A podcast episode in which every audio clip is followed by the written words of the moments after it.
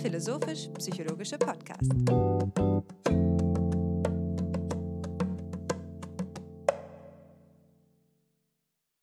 Herzlich willkommen, meine Damen und Herren, zu einer weiteren Episode von FIPSI, dem philosophisch-psychologischen Podcast. Mein Name ist Hannes Wendler und ich freue mich, wie immer, meinen Freund und Co-Host Alexander Wendt an meiner Seite begrüßen zu dürfen.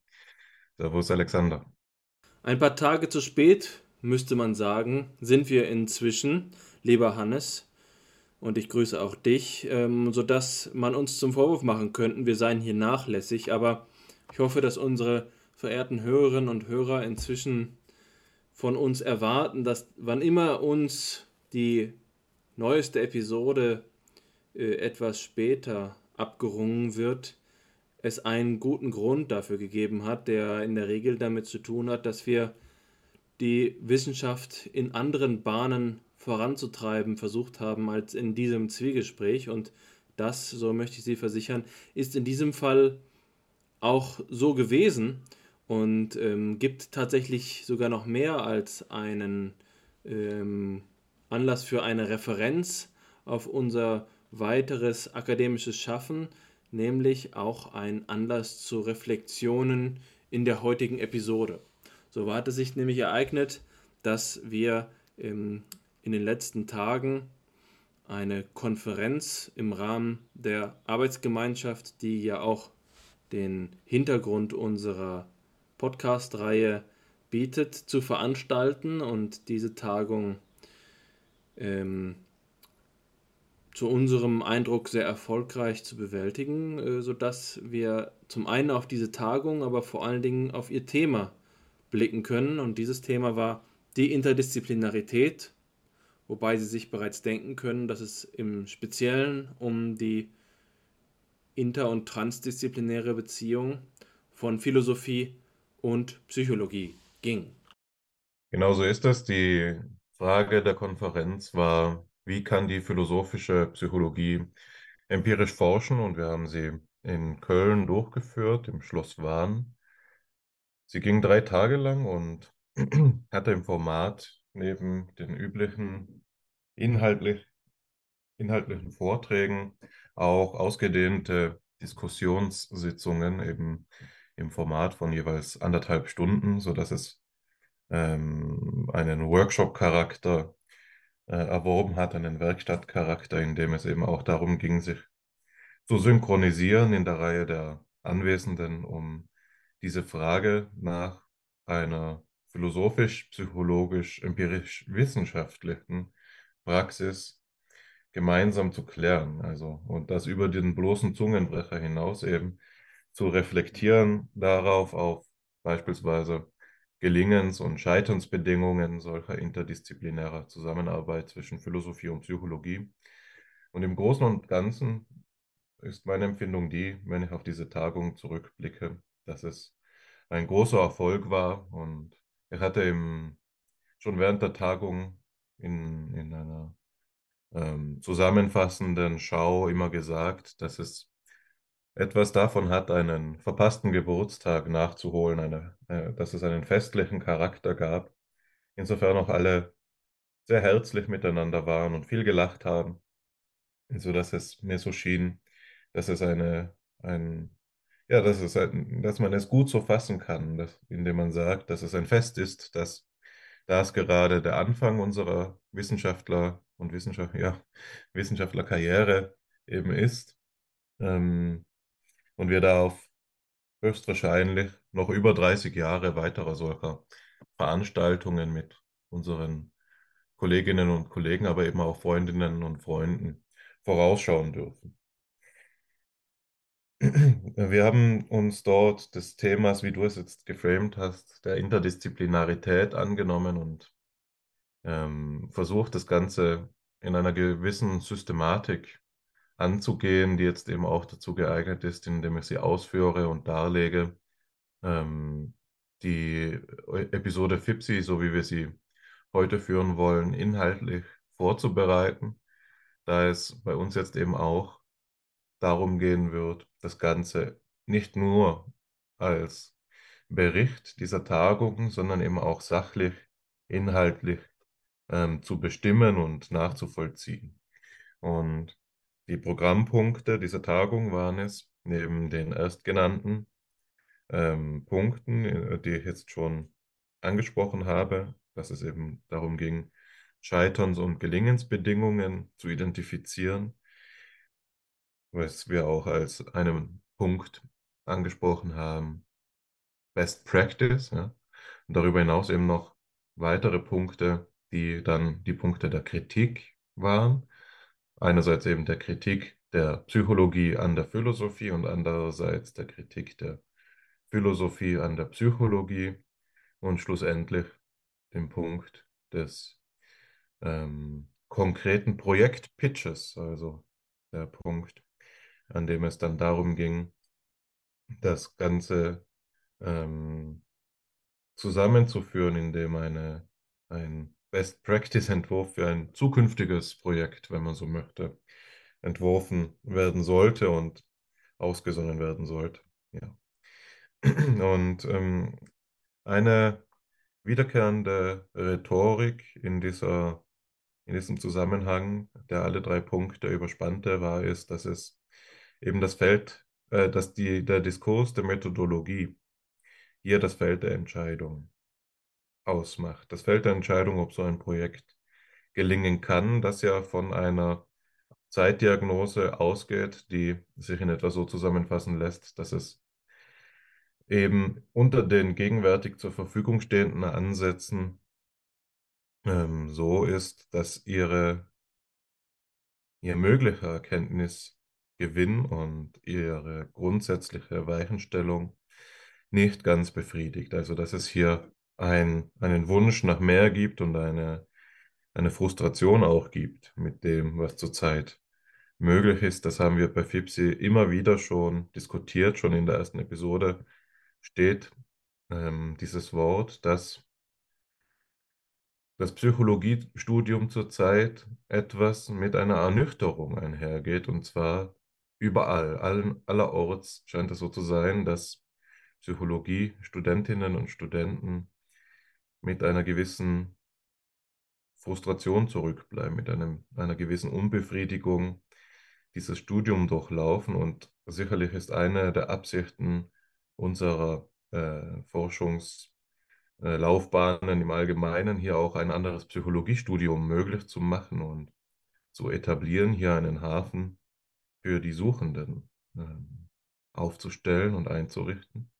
Aber eben auch, äh, aber es ist eben eine der Einsichten dieses Unterfangens, dass das in der Forschung beginnen muss, ja, ohne die Möglichkeit einer solchen philosophisch-psychologischen Kooperation in der Forschung zu beweisen, ist es nicht denkbar, gegeben der Funktionsweise des Wissenschaftsbetriebs, dass sich so eine Studienplanänderung dann schlussendlich auch durchführen lässt. Ja.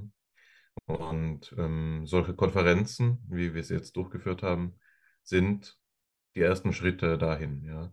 Es geht, äh, geht dabei auch darum, dass sich ein Forscherinnenbund etabliert und dass sich eine soziale Kohäsion einstellt, ausbildet, in der man gemeinsam ein diskursives Feld stiftet und eine Ausrichtung eben prägt und auch sichtbar wird im Vergleich zu anderen diskursiven Konstellationen. Das heißt, da haben wir uns immer wieder eines Wortes von Inga Rapp bedient, die eben auch teilgenommen hat an dieser Konferenz und hier von der kritischen Masse gesprochen hat. Es braucht eine kritische Masse, in der solch ein philosophisch-psychologischer Diskurs dann, wenn man es so sagen möchte, nennenswert wird. Ja? Also nennenswert und ähm, vielleicht darüber hinaus auch noch ähm, sichtbar in einem Maß, dass es falsch wäre, ihn zu übersehen. Ja? Gerade ist es so, dass es verstreut überall in der Tat solche Ansätze gibt, aber dass sie eben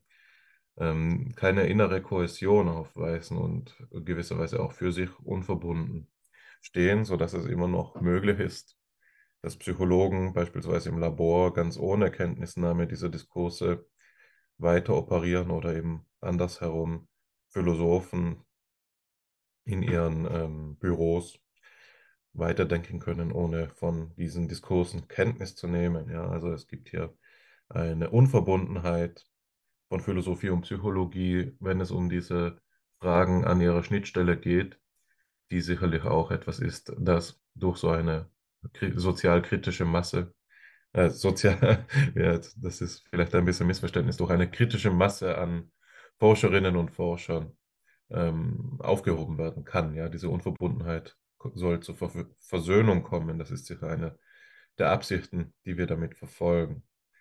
Darüber hinaus ist sicher auch noch eine Reflexion auf den Stand der Zeit anzustellen, indem man eben fragen muss, ob das war ein, einer der Impetusse, den ich immer wieder gegeben habe im Rahmen dieser Tagung, ähm, dass wir uns ähm, im Sinne einer Zeitdiagnose darauf besinnen sollten, was denn nun der gegenwärtige Diskursstand in der Psychologie ist. Und wenn man da auf das naheliegende Feld für philosophisch-psychologische Kooperation schaut, welches jetzt natürlich nicht das Feld ist, in dem wir die Tagung selbst angesiedelt haben, die ja die Frage nach der, ihrer empirischen Forschung gestellt hat. Aber das naheliegende Feld wäre ja eigentlich das der theoretischen Psychologie. Und das ist sicher auch das Feld, in dem wir beide uns am meisten betätigen, eben aus diesem Grund, weil dort die philosophisch-psychologische Kooperation besonders natürlich von der Hand geht. Ja. Aber wir wollen uns damit eben nicht zufriedenstellen und einen Schritt darüber hinausgehen. Das jetzt aber einmal kurz eingeklammert. Wie steht es also im Feld der theoretischen Psychologie? Da ist es ja so, dass wir uns in der Gegenwart ähm, in einer Lage befinden, in der das bestimmende Thema das der Krise ist. Die Replikationskrise, die von der Open Science Collaboration ähm, bestimmt worden ist im Sinne einer Methodenkrise. Ja.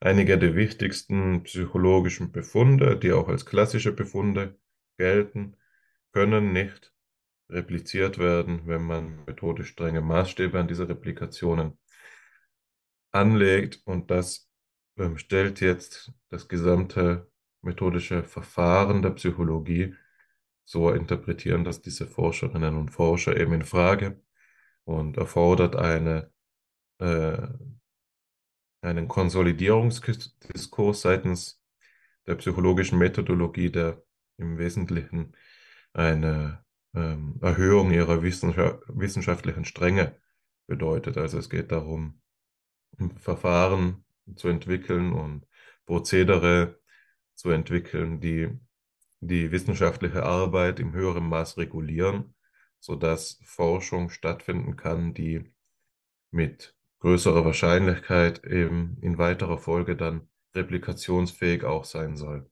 Das sind die Diskurse, die wir beispielsweise in der Episode mit Joachim Funke hier bei FIPSI auch schon geführt haben, wo es eben Themenkomplexe anzusprechen gilt, wie beispielsweise die Pre-Registration von Studien, wo es eben äh, inzwischen auch schon Journale gibt, die so verfahren, dass man Versuchspläne und Aufbauten im Vorhinein entwickeln ähm, soll und die als Studienabsichten einreicht, sodass dann eine ähm, Publikation der Ergebnisse garantiert wird, ungeachtet dessen, ob die Ergebnisse der Studie eben zum vorhergesagten Effekt führen oder nicht. Ja, und die Idee dahinter ist es, dass so Forschung zum einen eben befreit werden soll von einem ihrer Biases, also einer ihrer, ähm, ihrer Idola auch, einer der Gefahren von guter wissenschaftlicher Praxis,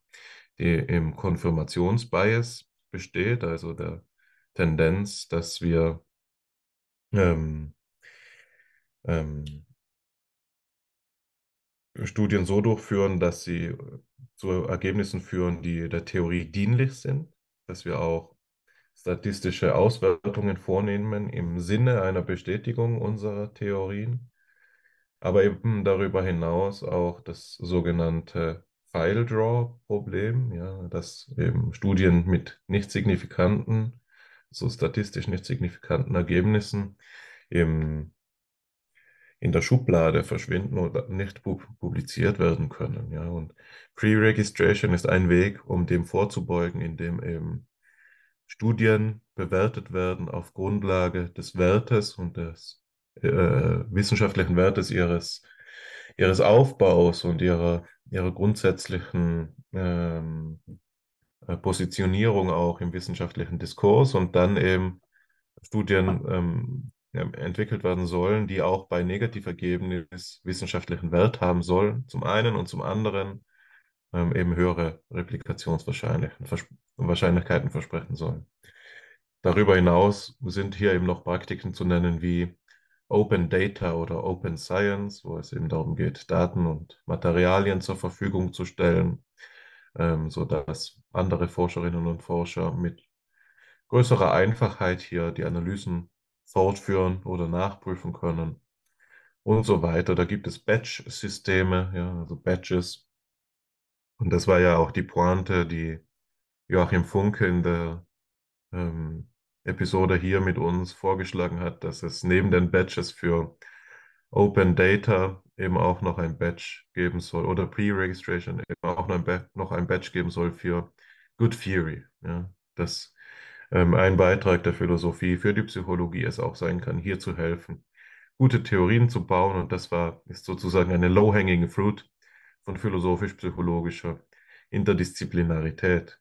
Und jetzt war, ist es ja bekanntermaßen so, dass eine der Bewegungen, die wir dann eben in einer anderen Episode von Pepsi mit Gidon Frischkorn auch schon dargelegt haben, dass diese Methodenkrise durch namhafte Forscherinnen und Forscher im Feld in dieser Interpretation in Frage gestellt worden ist, indem man eben sagte, dass diese gescheiterten Replikationen vielleicht nicht so sehr oder nicht einzig auf methodische Strenge und einen Mangel an ihr zurückgeführt werden können, sondern vielmehr auf mangelhafte Theoriebildung. Das ist also eigentlich um eine Krise der Theoriebildung in der Psychologie ähm, äh, sie handelt oder geht und dass in dem Sinne diese Theory Badges genau schon ähm, den richtigen Ton anstimmen. Ja, also das sind die Forschungen, die eng mit den Namen Oberauer und Lewandowski aus Zürich verbunden sind, in der deren Grundidee es eben ist, dass man zum einen mehr Wissenschaftstheorie in psychologischer Forschung berücksichtigen muss und zum anderen eben auch die mathematische Modellbildung einen höheren Wert einnehmen sollte, sodass wir von natursprachlich formulierten Theorien, die mit gewisser Ambivalenz in der Modellbildung verbunden sind, übergehen zu mathematisch formulierten Modellen, die einen höheren Präzisionsgrad gestatten, sodass eben ähm, sozusagen auch dieses unnötige ähm, Maß an Bad Science, das auf Missverständnissen beruht, umgangen werden kann. Ja. Da, das soll natürlich nicht heißen, dass es jetzt bloß noch hypothesenprüfende Forschung geben sollte. Das stellen Sie immer wieder in Ihren Arbeiten heraus, die dann durch ein ähm, logisch wissenschaftstheoretisches äh, Erhöhen von strengen Maßstäben stattfinden kann, sondern es soll natürlich auch noch hypothesengenerierende Forschung geben, für das, für die immer auch ein, ein, ein Maß von Lockerung ähm, und explorativen Vorgehen, qualitativen Ansätzen, nicht im Sinne qualitativer Methodik, sondern im Sinne von beispielsweise ideografischer Analyse oder ähm, äh, ähm, kreativen Wegen von wissenschaftlicher Tätigkeit eben ähm, verbunden sein soll. Das ist dann eine Position, die auch mit Klaus Fiedlers Position eng verbunden ist. Und jetzt war die Frage, die ich im, im Rahmen dieser Konferenz immer wieder gestellt habe, ob diese Interpretation der Theoriekrise nicht eine ist, die uns gewisserweise Rückenwind gibt. Ja, also wenn es jetzt so sein sollte, dass die philosophische Psychologie, indem sie danach fragt, wie sie sich als empirische Psychologie etablieren kann und wie sie eben eine empirische Forschungspraxis konzipieren soll, wenn sie hier eine philosophische Psychologie etabliert und in Stellung bringt, in, einem, in einer diskursiven Lage der theoretischen Psychologie der Zeit, ist es dann nicht so, dass sie Rückenwind hat, dass die Zeichen gut für sie stehen, dass die Interpretation der Krise der Psychologie als Theoriekrise gerade einen Schritt davon entfernt ist, zu sehen, dass sie bei der Philosophie große Impulse, Impulse großer Bedeutsamkeit und weitreichender Konsequenzen ähm, einholen kann. Und ähm, die, der Verweis auf ein höheres Maß an Wissenschaftstheorie in der Psychologie geht genau schon in diese Richtung, da die Wissenschaftstheorie ausgewiesenermaßen eine philosophische Disziplin ist und auch die mathematische Modellbildung ist eine, ein Schritt hin in einen Abstraktionsgrad, der ausgewiesen philosophischen Charakters ist. Ja, und da ähm, kann man eben fragen, ob die Philosophie als ein Diskurs der Theorie Güte zu bewerten gestattet und auch ein Höchstmaß an Theorie, Theoriealternativen bereithält, nicht gerade eben dasjenige Feld darstellt, nachdem sich die Psychologie zur, zurzeit sehnt. Ja.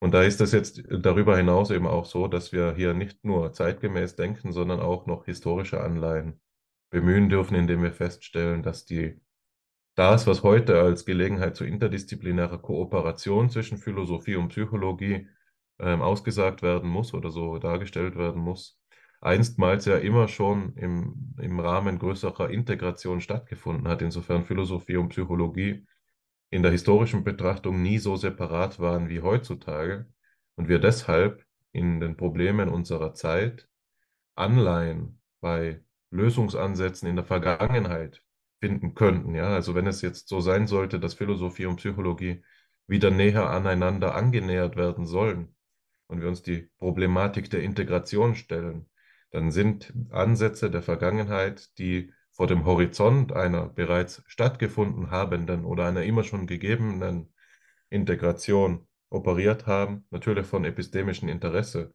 für uns. Also hier kann es dann noch eine neue Versöhnung zwischen Gegenwart und Vergangenheit geben. Insofern die Frage nach der philosophischen Psychologie auch in, in ihrer empirischen Praxis eben den Blick in die Vergangenheit wagen kann und sollte, insofern sie hier Modelle bereits gelungener ähm, ähm, Kooperation vorfinden kann. Ja? Und das ist, denke ich, der springende Punkt, eine, eine Intuition der Tagung. Jetzt habe ich verschiedene Probleme auf, aufgezeigt, die dieser Tagung zugrunde gelegt haben und zugrunde gelegen haben und die den ähm, philosophisch-psychologischen Diskurs der Interdisziplinarität im Allgemein, Allgemeinen strukturieren. Ja, zum einen stand da das Problem, da, ähm, wie eine solche Psychologie überhaupt empirisch tätig werden kann, gegeben der Maßstäbe der Zeit. Und das bedeutet vor allen Dingen eben methodologischen Maßstäben höchster methodischer Strenge, Exaktheit und ähm, statistisch-mathematischer Sophistikation. Ja? Und auf der anderen Seite steht da eben das Problem, wie eine ähm, ähm, solche philosophische Psychologie sich von denjenigen Ansätzen, die zurzeit zur Verfügung stehen, die schon diesem ersten Kriterium nicht immer zur Zufriedenstellung genügen, aber wie sie sich von diesen auch in ihrer inhaltlichen Ausrichtung abgrenzen kann. Und das ist jetzt eben der Punkt, wo man sagen kann, es gibt Anleihen in der Vergangenheit, wo andere inhaltliche Ausrichtungen vorgelegen haben und ähm, die aber insbesondere im Sinne der äh, methodologischen ähm, Zeitangemessenheit revisionsbedürftig sind. Ja. Eine der Fragen, ähm, die Beate Krickel beispielsweise, eine der ähm, Tagungsrednerinnen, eingebracht hat, war, dass in ihrer Wahrnehmung diese Kooperation ganz alltäglich ist. Ja? Philosophie und Psychologie, ist das nicht, was die Berlin School of Human Mind and Brain längst schon macht? Ja? Geht es da nicht eben darum, wenn neuropsychologische Ansätze mit Philosophy of Mind aus der angelsächsischen Tradition ähm, in Dialog treten, ist das nicht philosophische Psychologie? Und da würden wir sagen, doch in der Tat, das ist es, aber es ist nicht so einfach. Also das, wonach wir uns sehnen, ist dann noch einmal mehr. Ja? Und das bedeutet nicht, dass diese Angelegenheit dort vom Tisch gewischt werden sollte, sondern unbedingt ist das ein wichtiger Dialogpartner dann auch für das, was wir vorhaben. Aber wenn ich jetzt zum Beispiel an dich und mich denke, Alexander, und unser Projekt einer phänomenologischen Psychologie, dann ist es von vornherein klar, dass diese Art philosophisch-psychologischer Interdisziplinarität, wenn man es äh, betrachtet unter Maßgabe einer methodologischen Zeitgemäßheit, heutzutage nicht stattfindet und auch in der Historie noch nie stattgefunden hat. Also hier geht es um ein genuines Novum. Das ist nicht etwas, das für die, das Forschungsprofil der Arbeitsgemeinschaft Philosophie, Psychologie ohne weiteres verallgemeinert werden kann, weil dort es eben nicht darum geht, sich um auf Spezialdiskurse der beiden Disziplinen festzulegen. Aber für unsere eigene Forschungspraxis ist klar, dass es hier sowohl ein inhaltliches Revisionsniveau gibt, in de, insofern die Phänomenologie auf Probleme der Zeit nicht nur angewandt werden äh, soll, sondern von innen her neu konzipiert werden soll, aber eben auch, dass die Phänomenologie mit experimenteller Methodik, wofür dein Ansatz ja insbesondere steht, versöhnt werden soll. Und das war eine der spannenden Aussichten, die wir vor allen Dingen mit Stefan Radev diskutiert haben, ähm, auch mit ähm, ähm, komputationalen Ansätzen einer simulationsbasierten Psychologie beispielsweise oder eben einer auf Artificial Intelligence sich vorbereitenden Psychologie äh, beispielsweise ähm, äh, in, in Tuchfühlung gebracht werden sollte. Also hier sehen wir, die phänomenologische Psychologie steht wie die philosophische im Allgemeinen vor großen Herausforderungen und ähm, den Diskurs jetzt schon zu führen, bevor sie eintreten, ist unabdingbar dafür, dass eine Einstellung gelingen kann. Ja? Und das ist meine, mein Resümee jetzt auch, bevor ich dir das Wort übergebe zu, äh, und mich darauf freue, wie du, zu hören, wie du die Tagung und Revue passieren lässt und wie du Stellung beziehst zu diesem Problemgebiet auf sachlicher Ebene der philosophisch-psychologischen Interdisziplinarität.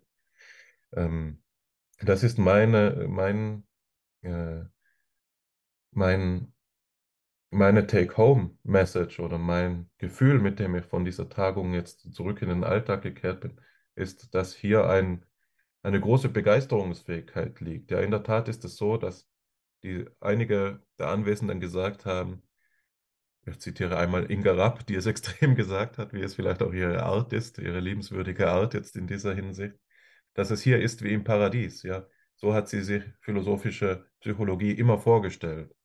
Oder eben ähm, ähm, auch Maxim Delnem hat gesagt, genau darum geht es ihm in seiner Forschung. Ja, genauso wollte er es, eine historisch informierte Psychologie der Gegenwart jetzt in diesem Fall. Und meine, meine Ansicht ist die, dass es ähm, ein, ein außergewöhnliches Ereignis war zu sehen, dass ähm, Psychologinnen und Psychologen, die am Stand der Zeit arbeiten, hier äh, die Hand ausstrecken zu Philosophinnen und Philosophen, die an diesen Problemen interessiert sind, eine, eine Philosophie der Psychologie und es hier zu einem Diskurs kommt und einer, einer ähm, äh, nicht nur einer Tuchfühlung oder einem sich irgendwie von der Ferne ausgefallen, sondern eben, wie gesagt, mehr, mehrstündigen, mehrtägigen Diskussionen genau an diesem Problemfeld, ja, wie jetzt eine Forschung daraus resultieren kann. Und wir haben tatsächlich ja auch Ergebnisse gefunden und uns auf Initiativen geeinigt, die jetzt in weiterer Folge durchgeführt werden sollen und die meines Erachtens auch Potenzial haben, den Diskurs zu prägen. Ja, und das hängt natürlich von vielen unschätzbaren Variablen ab, wie so eine Diskursprägung dann schlussendlich gelingen kann. Und es geht ja auch nicht nur darum, sozialen Einfluss zu entfalten, sondern wirklich auch ähm, streng der Sache nach gewissenhafte Forschung zu betreiben, die hier ähm, dem schwierigen Problem inter der Interdisziplinarität gen Genüge, äh, äh, so Genüge nachkommt. Insofern hier ja eben äh, alteingewohnte und mit einer gewissen Rechtfertigung auch bestehende disziplinäre Grenzen und Denkweisen, also äh, der Denkweisen, die sich innerhalb dieser Grenzen bewegen, durchbrochen und disruptiv aufgerüttelt werden müssen, ja. Ähm, aber das ist eben auch das, was hier das Begeisterungspotenzial ausmacht und das meines Erachtens die Tagung getragen hat, dass das überaus möglich scheint und dass es eben gerade so sein könnte, dass wir hier Early Adopters sind einer äh, Änderung, die sich am Horizont abzeichnet als eine der großen äh, Wendungen im psychologischen Diskurs. Ja, das wäre natürlich eine Hoffnung, aber auch unabhängig davon, ob es jetzt so sein sollte, dass uns die Winde günstig stehen, ist es für mich so, dass dieses Projekt eben jetzt rein aus idealistischen Erwägungen heraus verfolgenswürdig ist. Ich würde es auch mit Gegenwind wagen wollen, hier auf offene See zu stechen und eben etwas Neues auf die Beine zu stellen. Und ich bin sicher, dass du da nicht anders eingestellt sein wirst. Ja, du sprichst diese Worte tatsächlich mit Sicherheit. Wir wissen voneinander, wie wir da stehen. Entscheidend ist wohl, dass das Projekt der Interdisziplinarität dadurch, dass die Regeln der Disziplinen, die beteiligt sind, durch den verschränkten Blick, durch, die, äh, durch den Perspektivwechsel mit in Frage gestellt werden, immer selbst eine Herausforderung ist. Das Interdisziplinaritätsprojekt ist nicht einfach so, als würde man verschiedene ähm, Prozesse gleichzeitig laufen lassen, sondern es ist immer eine Überprüfung der Forschungspotenziale und es gibt eine Rückwirkung des interdisziplinären und transdisziplinären Diskurses auf den disziplinären Diskurs. Das ist wohl schon von vornherein klar. Es ist also keine reine Kür, die ähm, sich zusätzlich ergibt zu einem Pflichtprogramm, sondern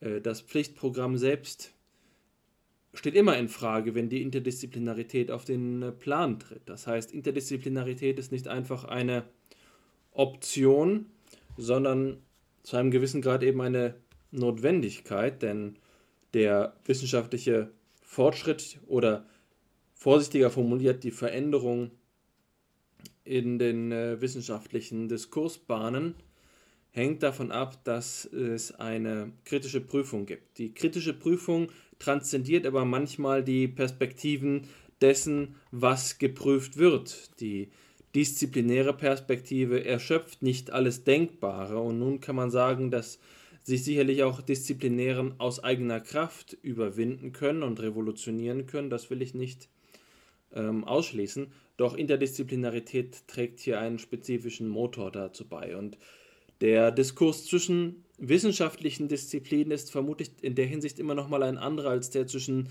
der Philosophie und einer wissenschaftlichen Disziplin. Diese Interdisziplinarität hat etwas Besonderes an sich, weil Philosophie eben nicht notwendigerweise als Wissenschaft zu begreifen ist. Das hängt selbstverständlich mit dem Begriff von Wissenschaftlichkeit ab ähm, äh, zusammen. Aber ähm, ich will es einfach mal so sagen, die Wissenschaften und mit ihnen also die, die Psychologie erforschen die Sachverhalte immer zugunsten eines Wissenszuwachses, gegeben operativen ähm, Umständen, während die Philosophie selbst diese Umstände noch hinterfragen kann. Das Projekt einer äh, interdisziplinären Forschung äh, bringt die Psychologie also an die Grenzen, die du aufgezeigt hast, ähm, mit den Krisen, mit denen wir konfrontiert sind, um an diesen eine, ein Wachstum zu ermöglichen. Wachstum kann jetzt vieles bedeuten, darauf will ich nicht im Einzelnen eingehen. Das könnte zum Beispiel äh, bedeuten, dass hier eine äh, Erweiterung stattfindet, aber es kann auch genauso gut eine Metamorphose sein, Wachstum, ähm, als ein Begriff, der die Disziplin selbst in ihren Prinzipien verändert. Äh, das ist auch gemeint, wenn du Disruption sagst, nicht wahr? Also, äh, diese Perspektive sollte immer bedacht werden, wenn man Interdisziplinarität in sein Forschungsprogramm aufnimmt, denn das bedeutet ein Verlust an Sicherheiten. Interdisziplinarität fordert heraus. Interdisziplinarität kann ein Wagnis oder ein Abenteuer sein. Und ähm, so kann man eben sagen, dass es nicht einfach nur ein linearer Zuwachs ist. Es ist keine Extrapolation und auch keine bloße Integration.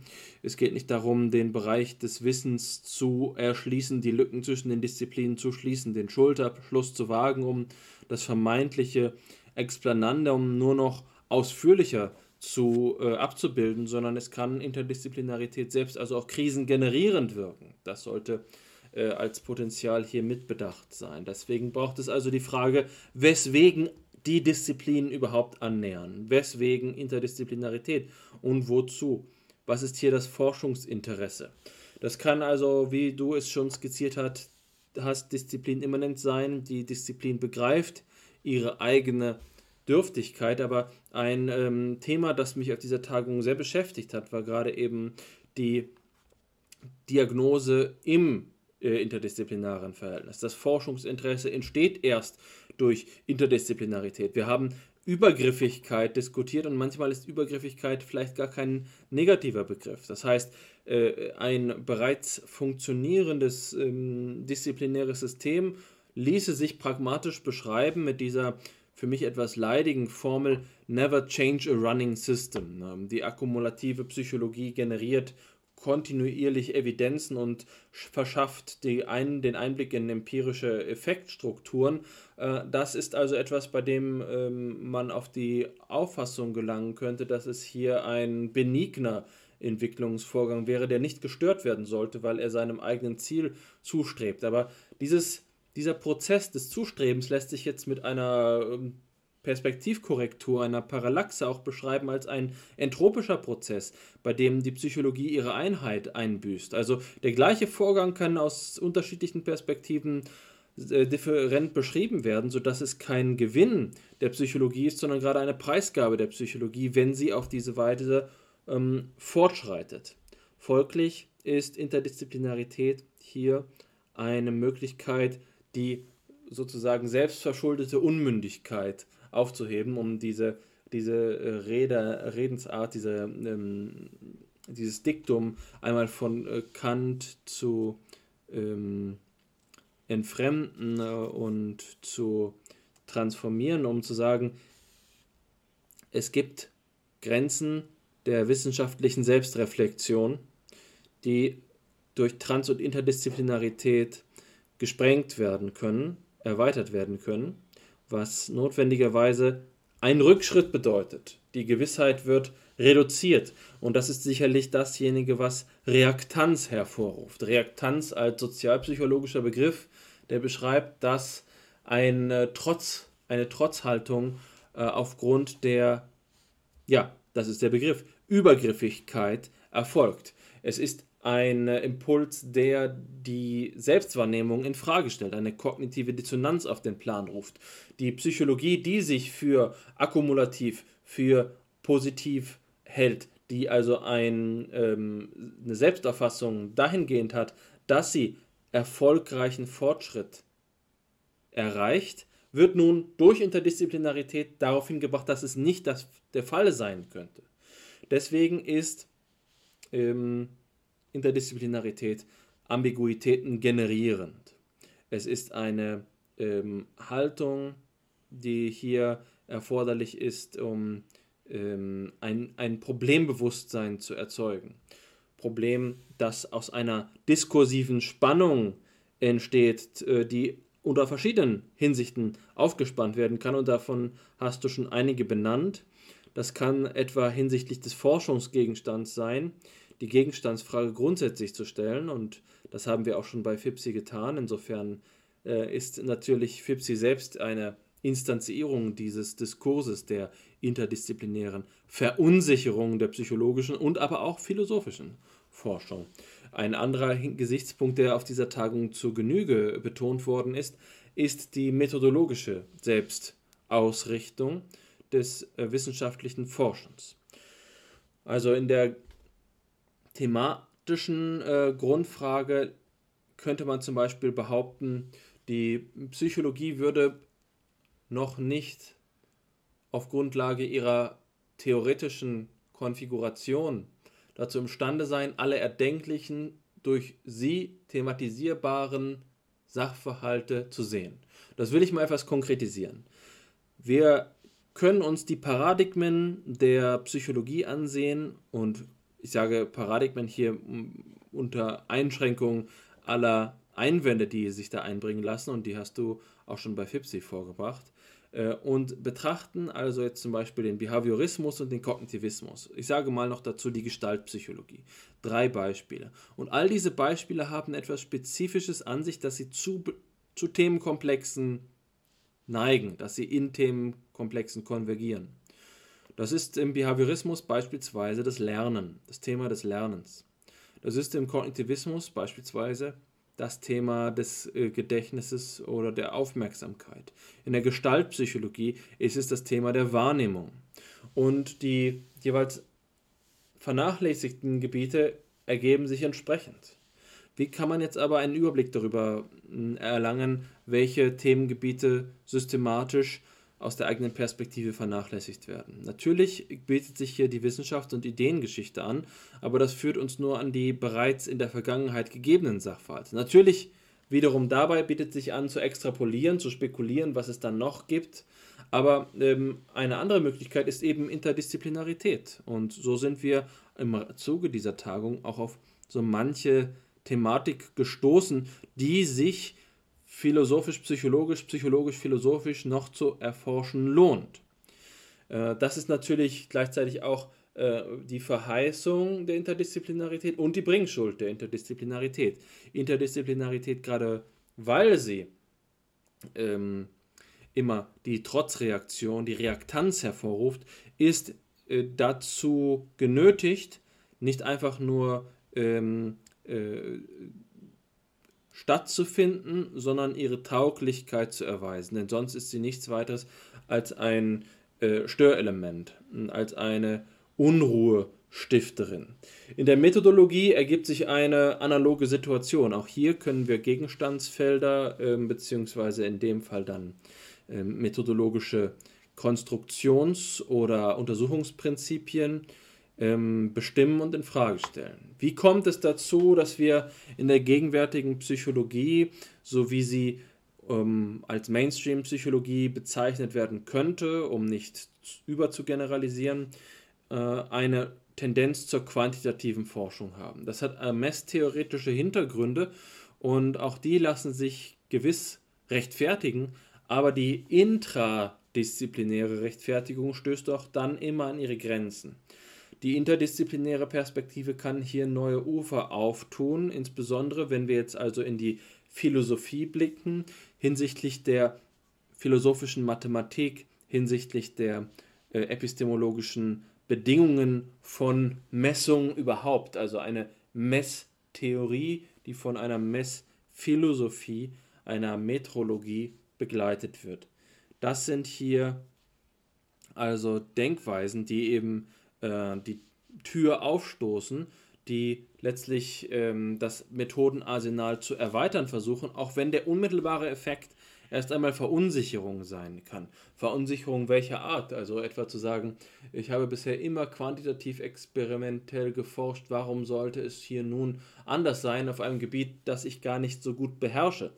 Nun, ähm, das ist eben so, das äh, ist sicherlich eine interdisziplinäre Tendenz des Kontra gibt, eine Tendenz Kontra zu geben, eine Tendenz von allem abzuraten, was der Status quo ist. Und das ist so etwas wie ein interdisziplinärer Aktionismus, die ähm, Bilderstürmerei der Interdisziplinarität.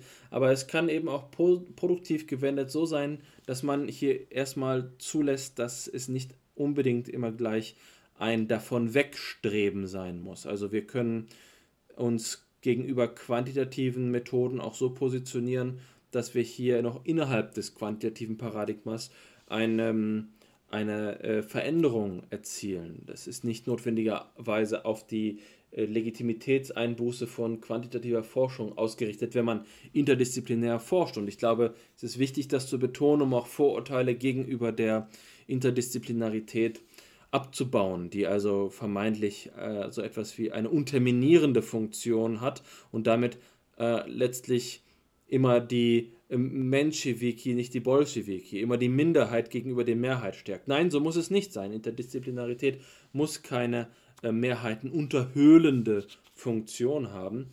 Ähm, und darüber hinaus möchte ich sogar so weit gehen zu sagen, die etablierten methodologischen Kategorisierungsmuster, sei es also zum Beispiel quantitativ und qualitativ, dieses allzu oft bediente Muster lassen sich gerade erst interdisziplinär hinterfragen. Also die Frage, die ich einfach mal auch hier wieder am Beispiel gesprochen sehr konkret artikulieren möchte, ist zu sagen, wo ist die Grenze zwischen quantitativen und qualitativen Verfahren? Wenn wir in einem qualitativen Verfahren, sei es jetzt mal einem Interview, ähm, eine Frage stellen, dann ist doch wohl auch die Frage, die wir in einem Fragebogen finden, äh, der äh, also ähm, skaliert beantwortet werden kann, der vollstandardisiert ähm, beantwortet werden kann, nur deswegen, weil hier das Ergebnis quantifizierbar ist, noch lange nicht mehr eine äh, Frage ist. Es handelt sich noch immer um eine Frage. Also das Fragen überhaupt kann nicht der Unterschied sein.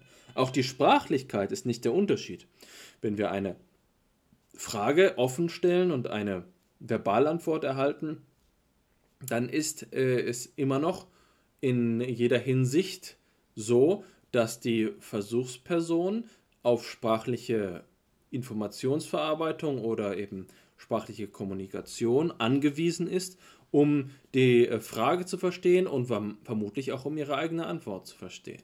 Das heißt, auch in dieser Hinsicht handelt es sich um keine Reduktion. Und da würde ich so weit gehen zu sagen, dass jede Form von Instruktion bei einem nonverbalen ähm, Test eben auch noch kommensurable Eigenschaften hat. Zu sagen, die, äh, das Computerexperiment, das vollkommen ähm, sprachfrei abläuft, ist dennoch auf kommunikative Leistungen angewiesen, die eine gewisse Strukturanalogie zum Fragestellen haben, das wir jetzt in der qualitativen Forschung vorfinden. Was ist also die harte Grenze zwischen quantitativen und qualitativen Verfahren? Leicht ist gesagt, ja klar, es handelt sich um Mathematik in dem einen Fall und, und nicht in dem anderen Fall. Aber das behandelt ähm, ja letztlich nur die Frage der Auswertung. Ähm, es ist nach meinem Dafürhalten damit noch nicht gesagt, dass die ähm, Datengenerierung ähm, von, dieser, von dieser Differenzierung nicht betroffen werden sollte. Denn äh, dann ließe, wenn es sich nur um die Dateninterpretation hielte, die den Unterschied zwischen quantitativen und qualitativen Verfahren macht, dann müsste man ja nur ein ähm, äh, homomorphes Abbildungsverhältnis herstellen zwischen der qualitativen Datengewinnung und der quantitativen Datengewinnung und so könnte man im interpretativen Teil, in der Inferenzstatistik letztlich mit der gleichen Datenlage, die wir in einem Interview gewonnen haben, auch äh, die äh, Daten ähm, äh, quantitativ interpretieren. Also ist, das Problem ist tiefgreifender.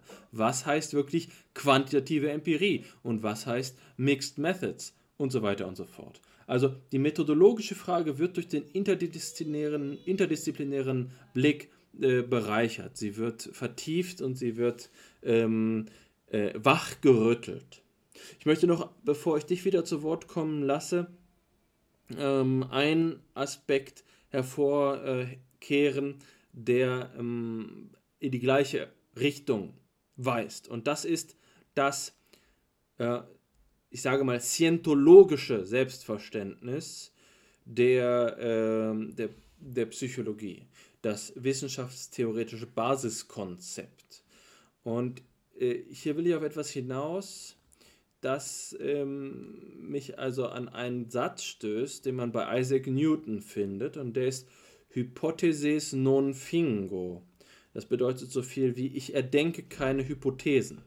Jetzt ist es so, dass wir uns in der Psychologie eingeschärft haben, darüber ähm, zu forschen, dass wir Hypothesen generierende und Hypothesen überprüfende Verfahren haben. Und in der Regel sagt man dann, ja, die Hypothesen überprüfenden Verfahren haben sogar noch Vorrang und die Hypothesengenerierung ist gerade problembehaftet. Du hast es vorhin gesagt, hier wird oft Alltagssprache verwendet, ob schon es auch möglich wäre, anspruchsvollere Verfahren der, der Theoriebildung zu verwenden. Aber auf der Tagung hat es eben einen Vortrag gegeben ähm, von Dietrich Dörner, der hier radikal antimethodologisch argumentiert hat, um zu sagen, um den äh, Sachverhalt des psychologischen Forschens zu bestimmen, benötigt es gar keiner statistischer, quantitativ, äh, qualitativ differenzierter methodologischer Verfahren, sondern es gibt einen, ähm, einen Problemdruck, der am Anfang steht. Es gibt bestimmte Sachverhalte, die uns in der Erfahrungsgrundstruktur, äh, in, in, in der äh, Genese von Forschungsinteressen begegnen und dann ähm, ist die Hypothesen generierend, Hypothesen überprüfende Verfahrensweise damit gar nicht selbstverständlich aktiviert. Man könnte stattdessen auch andere Zugänge wählen, um psychologisch zu forschen. Und das ist also gerade aus der Psychologie gesprochen, denn Dörner ist ein Psychologe, eine, ähm, eine erhebliche Herausforderung, weil sich die Diskursmuster eben darauf eingeschränkt haben, dass man ähm, von substanziellen Alternativen ausgeht, sagen wir mal zum Beispiel zwischen äh, frequentistischen und bayesianischen Statistikformaten, aber die ähm, Alternativen überhaupt nicht mehr gesehen werden. Ich habe mich da einer Metapher aus der Politikwissenschaft bedient, dem sogenannten Overton Window, was in der Politik den Bereich des Sagbaren äh, beschreibt und auch so ist es hier in der, in der äh, Psychologie. Wenn also die Hypothesen bearbeitende Forschungsweise der Goldstandard der Disziplin ist, dann werden solche Optionen wie eine nicht über Hypothesen arbeitende Psychologie teilweise eben nicht einmal nur nicht sichtbar, sondern vollkommen unverständlich. Sie wirken absurd und abstrus und die äh, äh, Herausforderung des jenseits des methodologisch stehenden Forschens wird überhaupt nicht mehr zur Kenntnis genommen.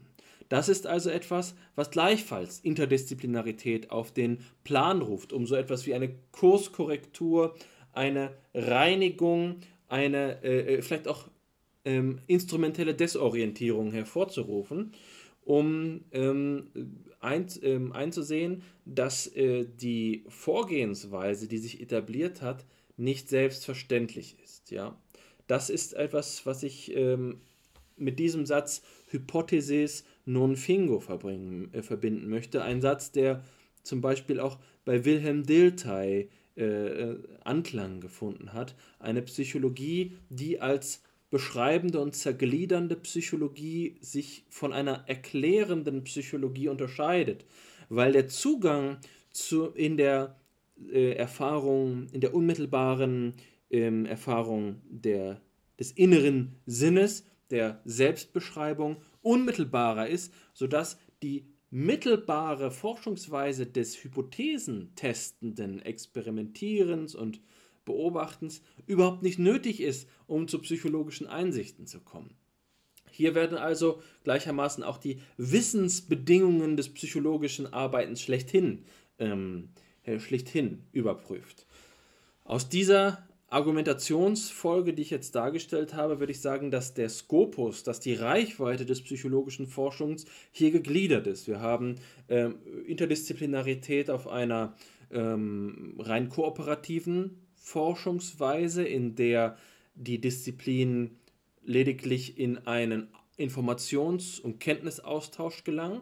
Aber dann kommt es auch zur Disziplinsverschränkung die habe ich in unserem gemeinsamen Vorschlag auf der Tagung Interaktion genannt, in dem gerade eben die äh, gewohnten Diskursmuster durch eine Erweiterung aus der anderen Disziplin in Frage gestellt werden. Und ergänzend, was ähm, ich insbesondere aus einem konstruktiven äh, Kommentar von Stefan Radev äh, gelernt habe, auf meinen Teil unseres Vortrags folgend, ist etwas, was er spezifisch disruptiv genannt hat. Und da würde ich jetzt also eine dritte Kategorie der Interdisziplinarität eröffnen, in dem zu sagen wäre, der, der äh, Strukturaufbau des disziplinären Denkens kann sich hier auch noch so substanziell disruptiv verändern, was nicht nur auf einer Ebene von neuen Theoriebausteinen erfolgen kann oder ergänzenden Perspektiven, die im Übrigen die herrschende Form der Diskursstruktur nicht berühren, sondern eben diese mit affiziert. Hier also so weit geht, und das ist das Radikalste, was ich mir in der Hinsicht gerade vorstellen könnte, dass Hypothesen generierende und Hypothesen überprüfende empirische Forschen in der Psychologie in Kontrast zu stellen zu anderen Operationsweisen. Was kann das dann zum Beispiel sein? Auf der Tagung wurde der Gedanke vorgestellt, dass es Einzelfallforschung wäre.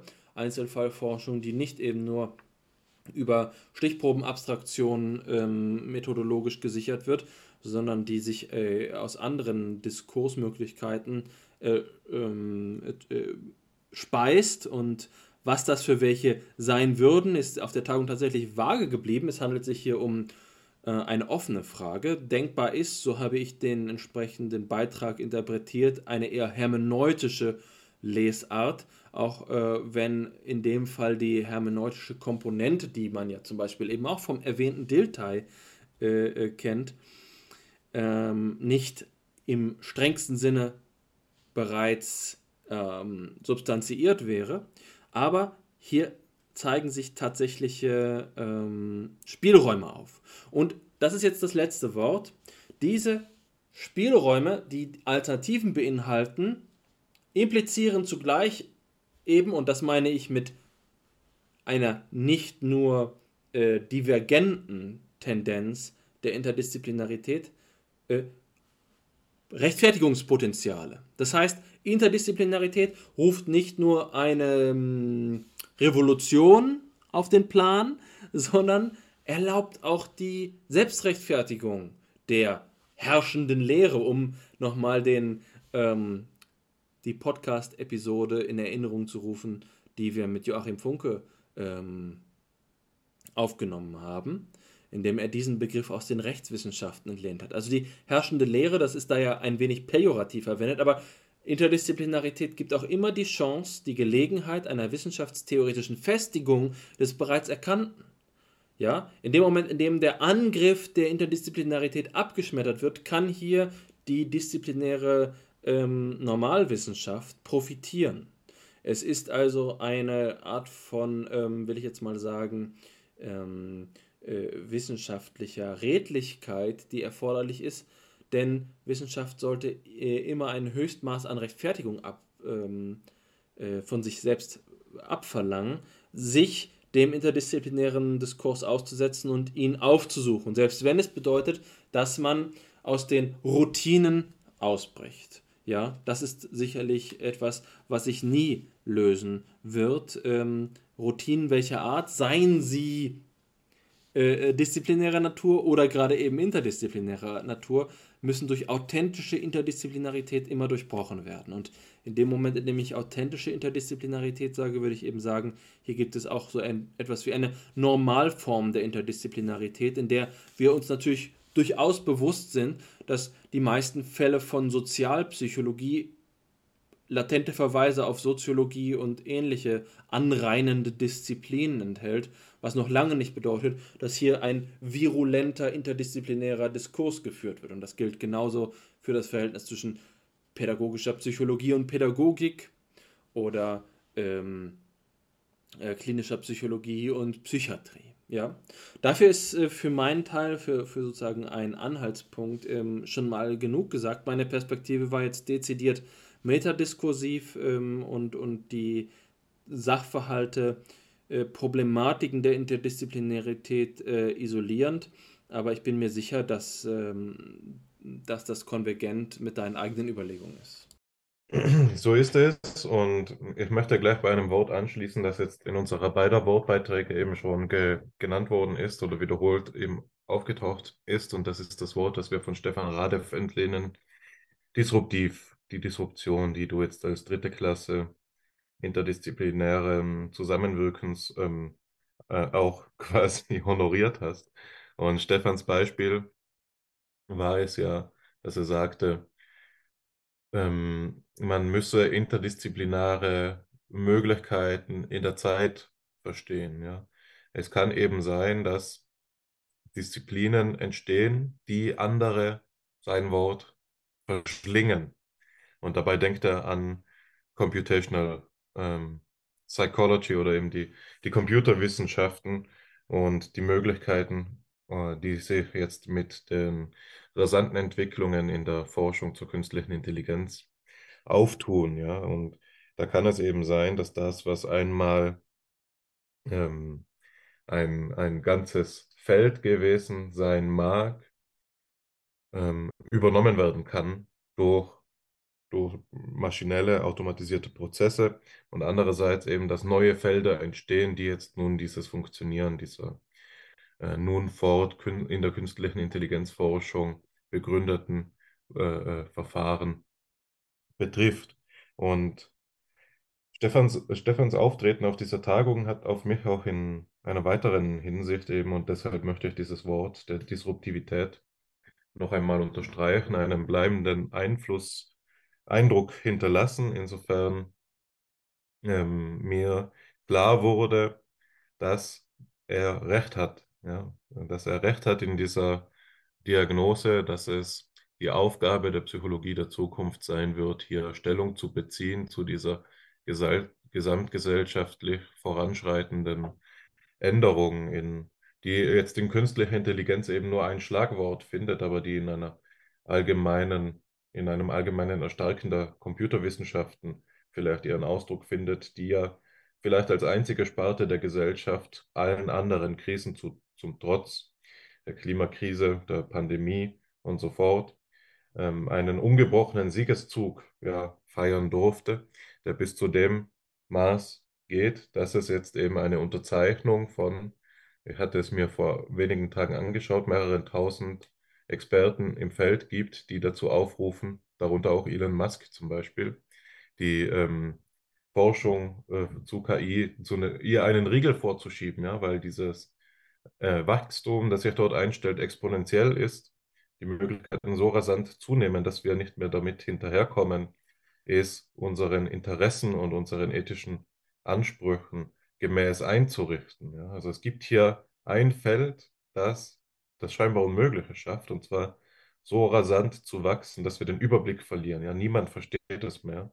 Und es gibt jetzt einen, viele Aufrufe, beispielsweise durch den Google CEO, dass mehr Philosophen und Psychologen auch und Ethiker vor allen Dingen und Ethikerinnen sich dieser Themen annehmen, weil wir hier dringendes gesellschaftliches ähm, ähm, ähm, dringenden gesellschaftlichen Handlungsbedarf sehen. Ja? Und Stefan ist jemand, der das früh erkannt hat und ähm, der sich dementsprechend in seiner Forschung auch, sicherlich auch aus Interesse, aber darauf eben eingestellt hat und jetzt hier mit eben ähm, gewissen Kenntnissen ähm, voranschreitet. Und Stefan ist in einer anderen Hinsicht für mich auch eine Ausnahmegestalt gewesen in dieser Tagung. Ich äh, kann mich immer wieder an einen Eindruck erinnern, als wir da zusammen am langen Tisch saßen und auf zehn Wortmeldungen in Folge dann Stefans äh, Wortmeldung kam und es eben immer eine gemeinsame Rhetorik gab und sie durch Stefan gebrochen wurde. Ja, Stefan war dort der einzige ähm, IT-Guy, wenn man es so sagen will. Ja, er war der Einzige, der hier aus einer Warte, einer auch im technikphilosophisch informierten Warte oder als Techniker selbst gesprochen hat und der eben eine ganz eigentümliche Perspektive auf diesen ganzen Problemzusammenhang hatte, der auf mich, wie gesagt, nachhaltenden Eindruck hinterlassen hat, insofern er hier eben vielleicht zwischen drei Welten vermittelt, Philosophie, Psychologie und Computerwissenschaft und da sich eine Ausnahme, Ausnahmestellung eingenommen hat. Ja. Also hier gibt es meines Erachtens viele Potenziale, die sich auch in Stefans eigener Forschung ähm, ablesen lassen, wenn man sie denn jetzt in diesem Sinne als interdisziplinäre Forschung begreift. Und wir haben ihn ja schon hier zu Gast gehabt äh, und unter anderem seinen Artikel diskutiert, der bei Nature veröffentlicht worden ist, wo es eben um die Infragestellung eines der klassischen Befundmuster der Psychologie geht, nämlich dass die fluide Intelligenz abnimmt im Alter. Und Stefan und seine Kollegen konnten eben zeigen, dass dieses, ja, also eigentlich dieser ähm, Common Sense der Psychologie nicht stimmt. Das äh, scheint nicht so zu sein, dass fluide Intelligenz im Alter abnimmt und durch kristalline auf äh, kompensiert wird, einen Zuwachs an kristalliner Intelligenz kompensiert wird, sondern, und das haben sie eben gezeigt in einer Studie mit einer Million Probanden, ähm, es bis zu 60, äh, bis ins, äh, bis 60 Jahre, bis die Probanden 60 Jahre alt sind, gar keinen solchen Abfall gibt. Und da zeigen sich natürlich die Potenziale einer so ausgerichteten ähm, Psychologie, die jetzt nicht nur mit simulationsbasierten Verfahren und eben bayesianischer Statistik anstatt ähm, ähm, der üblichen Inferenz, ähm, äh, Signifikanztest, Signifikanzniveau-Statistik operiert, ähm, sondern eben auch einer Psychologie, die ähm, gewisse Biases der bisherigen Psychologie ins Tageslicht fördert, die eben dazu neigt, auch Unterschiede festzustellen, wo gar keine sind, auf Grundlage von zu kleinen äh, Samples. Ja, das ist ja im Wesentlichen das, was dort geschieht. Wenn man das Ganze nun jetzt auf eine größere Population ausweitet, zeigt sich, dass die Modelle, die wir haben, nicht generalisieren. Und die Modelle, und das hat Stefan immer wieder wiederholt, an denen er interessiert ist, sind eben solche, die nicht nur auf ein Datenset overfitted sind, sondern die in der Tat ähm, generalisieren, was ein anderer Ausdruck nur ist von einem Grundproblem des Trainings von eben Deep Learning Modellen, die ja gerade darin brillieren, auf, ähm, nachdem auf eine sehr große Menge von Daten trainiert worden ist, tatsächlich gute Generi Generalisierungsleistungen auf eigentlich beliebige neu zugeführte Daten eben ähm, aufzuweisen. Ja, also da sieht man wirklich ähm, maßgebende Potenziale einer solchen Zusammenarbeit. Und das Schönste daran war, dass wir mit Stefan ja auch so ähm, ähm, ausgezeichnet in den philosophischen Diskurs gekommen sind. Insofern der Simulationsbegriff, und das war ja auch bei FIPSI schon der Anlass, hier einfach viele Anschlusspunkte gibt. Und da war es ein, eine besondere Freude zu sehen, dass er genau die, äh, an, äh, die äh, Anregungen, die wir ihm mitgegeben haben bei FIPSI, uns jetzt präsentiert hat auf der Tagung. Also er hat es sich zu Herzen genommen und Baudrillard gelesen, sich über das Simulacrum schlau gemacht und da versucht, seiner eigenen Forschung eine ähm, tiefere Basis zu geben und sie eben mitzureflektieren in diesem ganzen Prozess. Also das ist für mich schon eigentlich ein Beispiel von gelungener interdisziplinärer Zusammenarbeit, die vielleicht noch in den Kinderschuhen steckt, aber die dem Ansatz nach doch über alle Maßen ambitioniert ist. Und ähm, das ist für mich die Take-Home-Message gewesen. Ich will ihm ich, äh, ich äh, empfinde da den Eindruck, es ihm ja gleich zu tun, es ihm ähm, ähm, zu vergelten und jetzt eben den nächsten Schritt auf ihn zuzugehen, sodass wir hier auch einen wirklich reziproken und äh, Prozess haben, der auf Augenhöhe stattfindet. Und ich denke, das, was ich jetzt anhand dieses Beispiels Stefan Radev und Fipsi durchexerziert habe, kann anhand anderer Beispiele ebenso ausführlich durchexerziert werden, die wir, ähm, was ich jetzt natürlich hier nicht vornehmen möchte, sonst ähm, ähm, ähm, kommen wir zu nichts anderem. Ja, aber es ist eben für mich so, dass, äh, dass es hier in der Tat ähm, schon gelungene Perspektiven gibt und es eben ähm, solche un ungeahnten Synergieeffekte dieser, dieser Art von Zusammentreffen gibt. Und das führt mich zu dem Punkt, den ich jetzt noch ergänzen möchte, bevor ich dir wieder die, ähm, den Staffelstab übergebe, für den Schlusssprint vielleicht dann auch schon. Ähm, und das, das ist für mich, dass es eben in die, dieser Interdisziplinaritätsfrage immer zwei Themen zu bedenken gibt, ja, ähm, oder zwei Betrachtungsebenen, die eigentlich nicht voneinander getrennt werden können, weil sie sich in ihrem Gelingen gegenseitig so stark bedingen.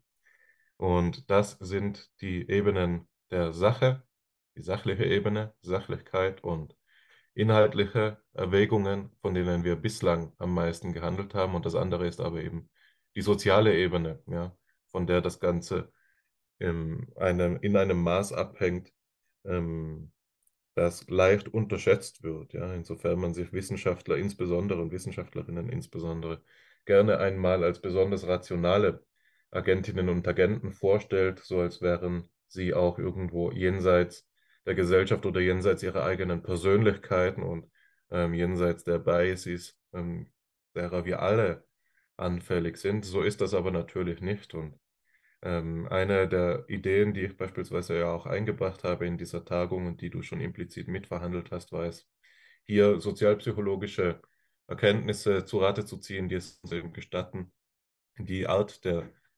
Situation, in der wir uns befinden, gewinnbringend auszunutzen. Ja, und da, da es uns ja darum ging, eine Synchronisationsleistung vorzunehmen ähm, auf inhaltlicher Ebene, die dann in einer Gruppenentscheidung gipfeln sollte, nämlich hin auf empirische Forschungsprojekte der philosophischen Psychologie hatten wir eine Situation, die nicht bloß Groupthink war, sondern auch Group Decision, also wo es darum ging, Gruppenentscheidungen zu treffen. Und einer, einer alt, ein altbekannter sozialpsychologischer Effekt, den man eben findet, ist, dass das Gruppenentscheidungen, wenn man sie ähm, unreguliert ablaufen lässt, oft der Entscheidungsqualität, die die Einzelpersonen, die diese Gruppe konstituieren, vornehmen würden, hinterherhinkt. Und da war es so, dass ich versucht habe, mit Kahnemann und Schulz-Hart ein Verfahren äh, einzuführen, in dem eben hier einige der Biases, die so eine Group Decision verschlechtern können, aufgehoben werden können. Das war im Wesentlichen das Herausfiltern von ungeteilten Informationen, Vorurteilen und eben deren Heilung beziehungsweise Überwindung. Ja. Und meines Erachtens, und das äh, mache ich jetzt am Erfolgskriterium ähm, fest, dass eben es in der Tat zu solchen Projektinitiativen zu kommen scheint, fest, war, hat das geglückt und es ist für mich aber nur ein erster Tropfen in ein ähm, Fass, das ähm, noch so gut wie unausgeschöpft zu sein scheint. Und das ist eben diese soziale Ebene gelungener interdisziplinärer Zusammenarbeit. Du hast es im Nachklang der, äh, der, der Konferenz einmal so gesagt, dass wir jetzt hier lernen müssen, Experten für interdisziplinäre Kommunikation zu werden. Ja? Und das betrifft genau dieselbe Ebene. Also wo es eben darum geht, nicht nur zu sagen, so, ähm, der Vorstand der AGBP gibt nun dieses Thema vor, jeder, der sich äußern mag, soll sich äußern, aber der Zug fährt voran, sondern es geht eben darum, in ähm, einen, einen offenen, demokratischen in diesem Sinn, eben diskursiv offenen Raum zu schaffen, in dem eine echt gemeinsame Meinungsbildung und äh, äh, Gruppenentscheidung stattfinden kann und die hat viele verschiedene Ebenen. Ja, das geht um die Schaffung der richtigen Incentive-Strukturen, sodass es eben auch attraktiv ist, gegeben der externen Strukturierung jeder Wissenschaftlerinnen und Wissenschaftlerkarriere mitzumachen, aber es geht auch darum, ähm, ähm, Raum zu geben, um ähm, Konflikte auszuhandeln. Und ich denke, dass das etwas ist, das uns auch geschehen ist im Kontext dieser Tagung, dass man gemerkt hat, dass, und du hast ja schon einige dieser Dichotomien angesprochen, dass diese Dichotomien, die wir gerne einmal runterbeten und die wir äh, zu Hilfe nehmen, um uns Überblick zu verschaffen im philosophischen und im psychologischen Diskurs, in der Tat bestehen und dass die in der Tat ähm, ähm, das Potenzial in sich bergen, das negative Potenzial in sich bergen, solche Projekte zum Scheitern zu bringen.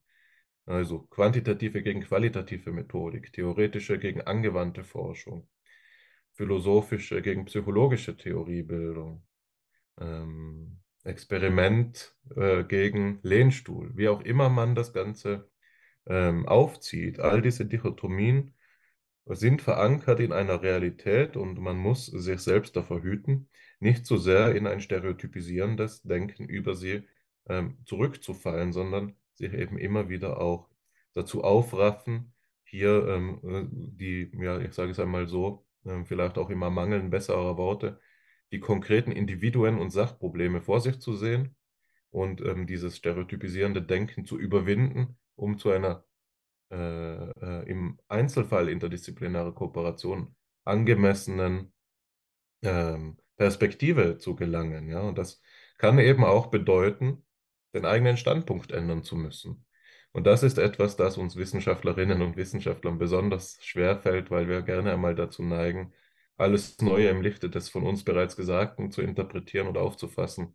Und es manchen vielleicht sogar so aufgefasst, äh, ausgelegt werden mag, dass eine Meinungsänderung eine Inkonsistenz im Denken äh, belegen könne, sodass jemand, der zwei miteinander nicht vereinbare Positionen in der wissenschaftlichen Öffentlichkeit, sprich in Publikationsformaten vertritt, eine Meinungsänderung nicht nur vollzogen hat, sondern einen Fehler in der früheren Publikation zugestehen würde.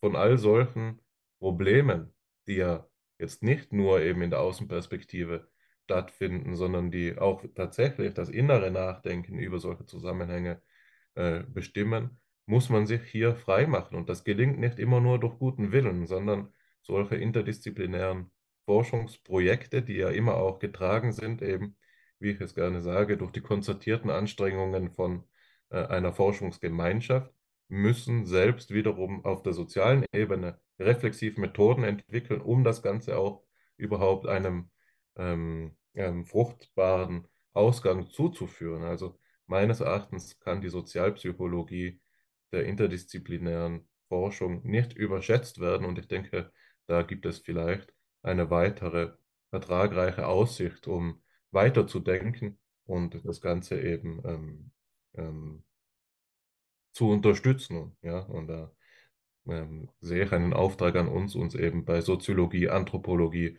und so weiter zu bedienen und schlau zu machen, um das ähm, auf nicht nur der Sachebene, auf der wir vielleicht schon Experten sind, aber eben auch auf der Sozialebene ähm, zu tragen und zu führen in eine, eine gute Richtung. In meinem ersten Redebeitrag habe ich ähm, den Begriff der Herausforderung der Interdisziplinarität im Sinne einer Herausforderung des Disziplinären durch die Interdisziplinarität vorwiegend äh, verwendet. Aber es ist natürlich auch so, dass die Interdisziplinarität selbst herausgefordert ist. Und das ist vielleicht auch der vorrangige Sinn, den ich jetzt besprechen möchte. Und damit konvergiere ich im Großen mit dem, was du gerade schon gesagt hast. Welche Anforderungen an interdisziplinäres Forschen lassen sich identifizieren im Sinne von Gelingensbedingungen? Auch ein Begriff, der der Tagung nicht fernsteht und sind dabei im Laufe der Gespräche einige Facetten äh, aufgefallen, von denen ich jetzt eine Auswahl darstellen möchte. An erster Stelle möchte ich eine Metapher bedienen. Äh, eine Metapher des babylonischen, der Sprachverwirrung, die ähm, damit einhergeht, dass sich die Kommunikationskulturen, und davon hast du gerade gesprochen, aber eben auch die Begriffssprachen von Disziplinen auf unterschiedliche Weise der ähm, natürlich Ausdrücke bedienen. Natürlich gibt es auch wiederum Forschungsprogramme oder weltanschauliche Ansätze wie den Eliminativismus, die versuchen, die Wissenschaft von natürlichsprachigen Ausdrücken zu befreien. Und in letzter Instanz ist das auch schon zu großen Teilen in, in ähm, den Latent Trade Modellen enthalten, bei denen hier lediglich ein Konstruktcharakter vorliegt. Aber dennoch reden wir ja von Intelligenz.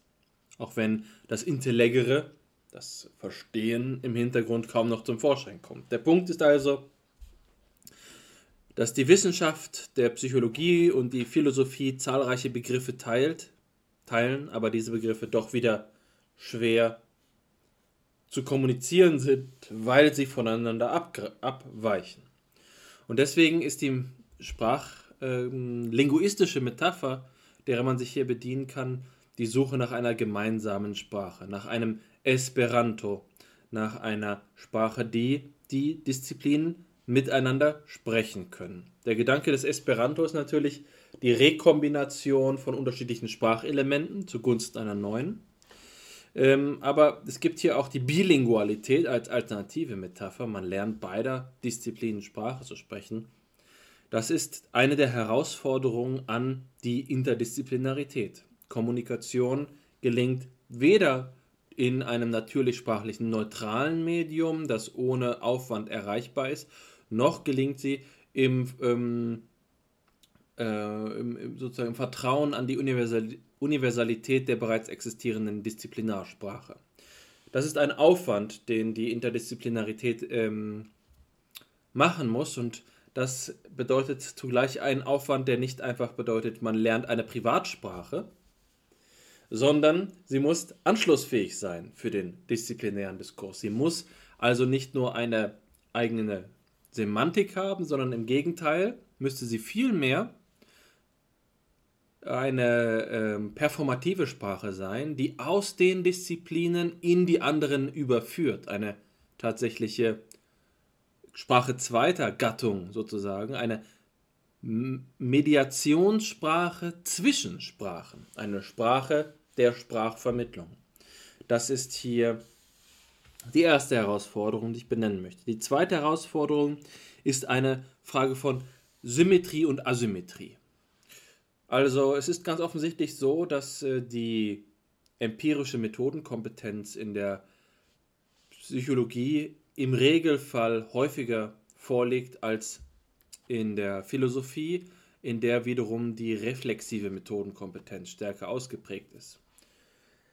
Symmetrie bedeutet jetzt, dass hier zu einem gewissen Grad also keine der beiden Disziplinen die anderen aus Mitleid mitschleppen sollte. Es ist nicht so, dass man äh, eine Philosophin oder einen Philosophen aus reiner Güte mit auf eine Publikation setzt und das dann Interdisziplinarität nennt. Nein, es muss einen authentischen Beitrag geben und beide Disziplinen müssen der jeweils anderen ihren Wert erweisen. Hierin besteht Symmetrie und diese Symmetrie muss sich der Asymmetrie zwischen den Disziplinen bedienen.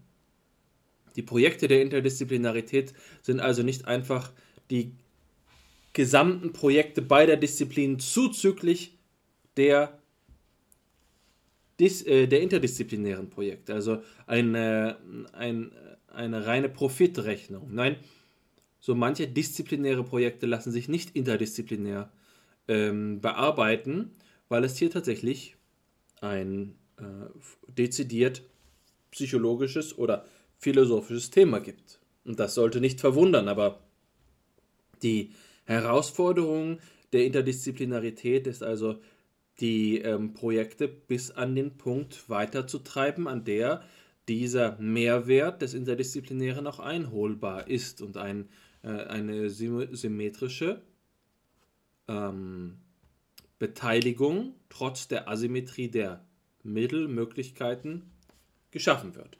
Damit möchte ich übrigens nicht für ein statisches Methodenverständnis und eine eindeutige Aufteilung der Methodenkompetenzen äh, plädieren, aber letztlich wird es so sein, dass Psychologinnen Psychologinnen bleiben und Philosophinnen und Philosophen. Äh, das ist nicht so, dass man aufsteht aus der Interdisziplinarität und plötzlich ähm, die eigene Disziplinszugehörigkeit eingebüßt hat, auch wenn sie ihre Bedeutung vielleicht transformiert hat. Die dritte Herausforderung der Interdisziplinarität, die ich sehe, ist die Öffnung, die zum Gewinn dieses symmetrischen, ähm, dieser symmetrischen Reziprozität erforderlich ist. Und Öffnung sollte äh, äh bedeuten, dass Interdisziplinarität kein Paralleldiskurs ist, so wie der Begriff der Parallelgesellschaft beargwöhnt wird, kann man auch von einem Paralleldiskurs sprechen, in dem sich also eine Community der bloßen Interdisziplinarität findet. Das würde etwas praktischer gesprochen bedeuten, dass Interdisziplinarität nur von interdisziplinär Interessierten rezipiert würde. Auch das ist eine Gefahr, dass es eben kein Entgegenkommen gibt, dass es keine Bemühung auf eine tatsächliche interdisziplinäre äh, Veränderung gibt. Die Interdisziplinarität sollte in die Disziplinarität äh, hereinwirken. Das ist ähm, eine Öffnung, die es verlangt. Der interdisziplinäre Diskurs sollte sich nicht diskursiv isolieren, sondern ähm, äh, muss erweisen, dass er auch für den rein disziplinären Diskurs einen Mehrwert bietet. Und selbst wenn dieser Mehrwert eben, wie vorher ähm, betont, disruptiv ist oder eine wissenschaftstheoretische Verunsicherung mitliefert, da ist also die Bringschuld so weit zu gehen, zu verstehen, dass man den ähm, Nachweis dann doch noch liefert, wie das in disziplinäre äh, Strukturmodifikationen umzusetzen ist. Es reicht also mal ganz konkret gesprochen nicht aus, dass man philosophisch nachweist, dass beispielsweise der kritische, Rationalistisch, äh, kritische Rationalismus irrig sei, fehlginge und sich dann ähm, äh, mit, nach getaner Arbeit in den Feierabend zurückzieht. Nein, das ist dann erst interdisziplinär wirksam, wenn ähm, die Konsequenzen für beispielsweise die binäre Hypothesentestung am Ende des Tages auch sichtbar werden. Und der äh, vierte, die vierte Herausforderung, die ich hier identifizieren kann, betrifft den jetzt schon sehr oft wiederholten und von mir geschätzten, äh, seit der Tagung geschätzten Begriff der Disruption, ähm, der sicherlich immer wieder das Innovationspotenzial der Interdisziplinarität betont und gleichzeitig ähm, ist es eben so, dass die, die Revolution ihre Kinder auffressen kann. Das heißt, Interdisziplinarität konstatiert äh, Modifikationspotenziale, die sofern umgesetzt dann bereits zur nächsten Interdisziplinarität führen. Das äh, lässt mich an also Analogien zu äh, revolutionärer Politikgeschichte äh, denken, also der gewisserweise der Trotzkismus äh, einer, einer beständigen Revolution ist hier eine Möglichkeit einer, einer ähm, Position, in der die Interdisziplinarität vor sich selbst nicht mehr sicher ist. Es geht aber eben auch um Kontinuität. Das heißt, Disruption darf nicht in Destruktivität umschlagen. Es sollte äh, wesentlich eine konstruktive Komponente enthalten sein, was also Verantwortung für die Konsequenzen der eigenen Potenzialfreilegungen bedeutet. Will sagen, wer im interdisziplinären Feld eine Sollbruchstelle des disziplinären Rahmens entdeckt, müsste sich idealerweise oder zumindest grundsätzlich ähm, dafür interessieren, was an dieser Sollbruchstelle weiter geschieht. Äh, das ähm, anderen zu überlassen ist vielleicht nicht das größte Vergehen. Es ist keine Sünde wider den Heiligen Geist, äh, sondern es ist ein, ähm, äh, eine lässliche Sünde, um in diesem Bild zu bleiben.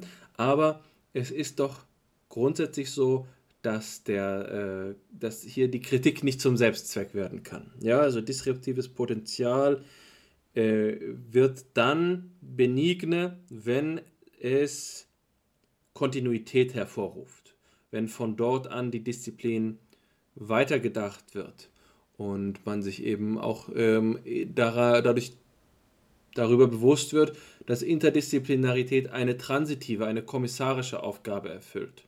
Natürlich sollte Interdisziplinarität nicht im Sinne von einer, äh, einem, einer Vakanzperiode ähm, äh, dann so begriffen werden, dass äh, sie nur eine de vorübergehende Destabilisierung ist. Das würde ihren Wert auch unterschätzen. Aber der Zweck der interdisziplinären Kritik ähm, kann eben das interdisziplinäre Projekt sein, das in die Disziplin wirkt und sollte dementsprechend auch letztlich die disziplinäre äh, Stabilisierung sein. Gerade auf dem Wege, den ich vorhin bezeichnet habe, durch äh, die Kritik, die Rechtfertigung der Disziplinen zu verstärken. Also als ein Appell. Ja, die Appellfunktion der Interdisziplinarität ist hiermit gemeint. Das sind vier Herausforderungen, die ich sehe. Ich denke, dass es mit diesen vier ähm, Herausforderungen auch schon einiges bezeichnet ist, was uns bereits in der Vergangenheit, in den letzten zwei Jahren FIPSI kontinuierlich begleitet hat, die ähm, also auch hier zur Selbstreflexion taugen und gleichzeitig ähm, äh, ist es keine abgeschlossene Liste. Hier lässt sich ohne weiteres mehr ähm, sagen, aber damit ist für mich das Thema der äh, Herausforderungen zur Genüge angesprochen. Es gibt zwei Seiten, Herausforderungen durch die Interdisziplinarität, Herausforderungen im, für die Interdisziplinarität. Und womöglich möchtest du die Liste noch ergänzen. Ich kann es ähm, nicht systematisch ergänzen, weil du mit deinem Wortspiel gewisserweise ja schon eigentlich den ganzen logisch möglichen Raum da abdeckst, aber worauf es für mich hinausläuft, ist die Herausforderung der Disziplinarität selbst, ja, das ja ein Thema ist oder anspricht, das den Diskurs der Interdisziplinarität ohnehin prägt. Und den haben wir hier bei FIPSI in der Episode zum Sinn und Widersinn der Interdisziplinarität auch schon verhandelt. Und den haben wir in der Tagung auch aufgegriffen, als den Unterschied eben, den man terminologisch als den zwischen Inter- und Transdisziplinarität ansprechen kann, insofern die Interdisziplinarität ein ähm, aufeinander zukommen zweier Disziplinen ist, die am Bereich ihrer Überlappung äh, mit den gewohnten äh, Methoden operieren und die Transdisziplinarität eben ein über diese Bereiche hinausgehen durch, ein, durch die konstatierten Anstrengungen beider Disziplinen meint. Und man kann eben sagen mit Mittelstraß, dass es eine Asymmetrie in der Problem- und Disziplinentwicklung gibt, insofern die Probleme, mit denen wir uns heutzutage auseinanderzusetzen haben, nicht oder im, im rasanteren Maße an Globalität gewinnen als die disziplinären Strukturen, also dass diese disziplinären Strukturen, die wir an der Universität institutionalisiert vorfinden, den Problemen der Zeit gar nicht mehr entsprechen. Das ist hier die Ausgangsdiagnose und dass eben die Transdisziplinarität insofern die ähm, Herausforderung der Wissenschaft schlechthin ist, um eben dem menschlichen Leben im Wesentlichen überhaupt noch entsprechend zu können, können entsprechend zu können. Ja.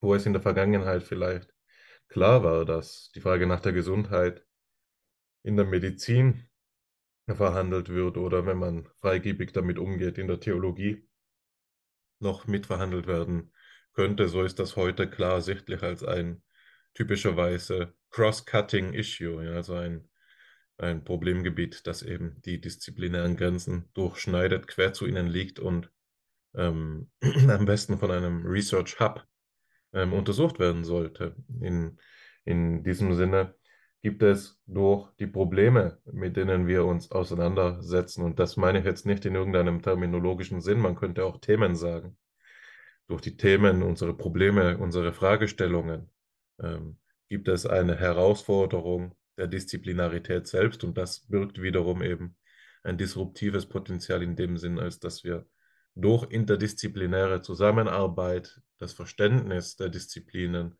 ähm, affizieren können, wandeln können. Ja? Neue Disziplinen können entstehen, die vielleicht früher interdisziplinäre Projekte waren. Alte ähm, Zusammenhänge können aufgelöst werden, alte disziplinäre Zusammenhänge können verschwinden, weil sie nun eben sich erübrigen, verschlungen werden, in Stephans Worten. Ja. Das scheint mir hier noch etwas zu sein, dass man ergänzen könnte. Nicht ergänzen, nicht bloß ergänzen, sondern nachtragen wollte ich vorhin zu meinem Punkt der sozialen Dimension gelungener Interdisziplinarität, dass man auch sagen muss, dass hier Krickels Idee, dass diese Projekte schon bestehen, ähm, eine andere Relevanz gewinnen. Ja, auf sachlicher Ebene müssen wir sagen, es ist nicht das, wonach wir uns sehnen, weil das, wonach wir uns sehnen, ja, neu sein soll auch und neu auch ist, meines Erachtens nach. Ähm, ähm, aber dass diese Research Hubs, die eben schon bestehen, die Berlin School of Human Mind and Brain oder ähm, ein beliebiges anderes Forschungsinstitut, sagen wir das Kopenhagener Subjectivity Research Center, uns natürlich in der Tat Modell sein können für gelungene ähm, Interdisziplinarität auf sozialer Ebene. Und da können wir auch in organisationelle Kontexte schauen von besonders erfolgreichen Teams oder wie auch immer. Ja, und hier Inspiration beziehen. Das wollte ich nur noch als Randbemerkung ähm, nachtragen. Ansonsten ist das für meine Begriffe eine bereits ausführlich vorgenommene Besinnung auf den Problemhorizont der Interdisziplinarität bei gleichzeitigem Revue passieren lassen unserer Tagung von der letzten Woche. Wir haben es ja hier bei FIPSI gewisserweise schon als eine Tradition etabliert, einen Lagebericht zur Tätigkeit der Arbeitsgemeinschaft Philosophie, Psychologie äh, zu geben, in deren Geiste wir ja auch diesen Podcast hier vor, äh, vorführen, wollte ich gerade sagen, durchführen, ausführen, der Öffentlichkeit zur Verfügung stellen. Und das möchte ich nur noch einmal mit einem Aufruf verbinden an all diejenigen, die uns hier zuhören, dass es immer Gelegenheiten gibt. Das haben wir schon lange nicht mehr gesagt. Eigentlich ist es aber eine der Hauptsinne des Podcast-Formats, dass es eben immer die Gelegenheit gibt, mit uns in Kontakt zu treten. Ja? Und wenn Sie uns beispielsweise einen Kommentar auf YouTube hinterlassen, dann lesen wir den auch in der Tat. Und wenn Sie in, einmal auf die Homepage der Arbeitsgemeinschaft schauen, dann werden Sie dort ähm, Links finden, die Sie auf verschiedene Telegram-Gruppen weiterleiten, auf denen Sie oder über die Sie mit uns in Kontakt kommen können und an verschiedenen ähm, Projekten teilhaben können. Ja, wir haben Lesekreise, die sind niederschwellig. Wir haben ein Forschungskolloquium, das ist etwas ähm, anspruchsvoller schon, aber äh, eben auch eine Ge Gelegenheit, die eigene Forschung schon ähm, als Jungwissenschaftlerin oder Jungwissenschaftler einmal zu präsentieren. Dann haben wir eben das Podcast-Format selbst, in dem es immer auch möglich ist, als Gast mit uns ins Gespräch zu kommen, wo wir uns sehr freuen. Und wir haben eben diese Tagungsformate, die mit größerem Abstand stattfinden, wo es dann Gelegenheiten gibt, auch sich persönlich zu treffen. Über Initiativen von außen freuen wir uns immer und ich möchte das jetzt ganz im Sinne dieser Episode anregen. Wir können nicht wissen, welche ungeahnten Potenziale da freigeschaltet werden, wenn Sie als die Zuhörerinnen und Zuhörer eben eigeninitiativ sich dazuschalten und ja, so eine Horizonterweiterung vielleicht für uns ermöglichen. Diese Episode hat einen programmatischen Charakter. Sie entstammt der Aktivität, die wir gerade hinter uns haben, also eine Phase, in der wir uns einmal aus dem Lehnstuhl erhoben haben, in der wir ähm, in die elektrisierte Atmosphäre des äh, Entstehenden uns begeben haben. Ich habe es ähm, auf der Tagung einmal als einen anarchischen Charakter bezeichnet. Es hat etwas Urgründiges, etwas, das äh, eben die äh, unvorhergesehenen Entwicklungen bereithält. Das klingt nach Abenteuer, so wünsche ich mir Wissenschaft. Das ist natürlich letzten Endes im Vergleich zu anderen Abenteuern dieser Welt doch auch wieder etwas, was dem, den Charakter nicht in jeder Hinsicht hat, selbstverständlich. Das, das äh, lebt vom Euphemismus, dieser Vergleich, aber es ist doch wichtig, das hier ernst zu nehmen, ähm, denn das ist keine ähm, Situation, die leichtfertig erreicht werden kann, dass eine kritische Masse an diskursiver Potenz erreicht wird, um ein, ähm, ein Feld tatsächlich äh, realistischerweise für den Diskurs freizuschalten. Im Zweiergespann über das Internet ist das eine Sache, aber in einer hm, konsolidierten Atmosphäre, in der über Tage hinweg ernsthaft nicht nur im Spielerischen diese Gedanken durchgegangen werden und äh, das Versprechen, die Verheißung, das zusammenhält, das ist schon ähm, ein Niveau von intellektueller Spannung, das ähm, seinen eigenen Wert trägt. Ja, also das sollte man nicht verachten. Sowas entsteht nicht aus der Routine, mit der sich die ähm, Gesellschaften, die sich etabliert haben, beständig und, und routiniert, also äh, verlässlich treffen. Das hat natürlich einen anderen Charakter, der seinen eigenen Charme hat. Nein, hier war es eben eher die, ähm, die Neugier, die ein Motiv ist. Und wie das stabilisiert werden kann, ist, und du hast über soziale Herausforderungen gesprochen, für mich ein äh, tragendes Motiv, ein Motiv, das hier meine Gedanken bestimmt. Will sagen, Kritik zu äußern und den Boden zu, mit der Egge äh, zu be behandeln, äh, aufzulockern, lockern, ist der erste Schritt. Und es fällt vielleicht leicht, aber danach folgt die Knochenarbeit. Also vielleicht mit dem Flug äh, sind wir da durchgegangen durch das Feld, aber es fehlt noch ähm, die, das, die Geduld, das Gesäte beständig zu pflegen, um hier eine eine Pflanze, einen interdisziplinären, ein interdisziplinäres Wachstum äh, zu erleben. Also die Kritik ist die eine Facette der Arbeit und das produktive Potenzial dann zu nutzen, wird die Zukunft, äh, Zukunftsherausforderung sein.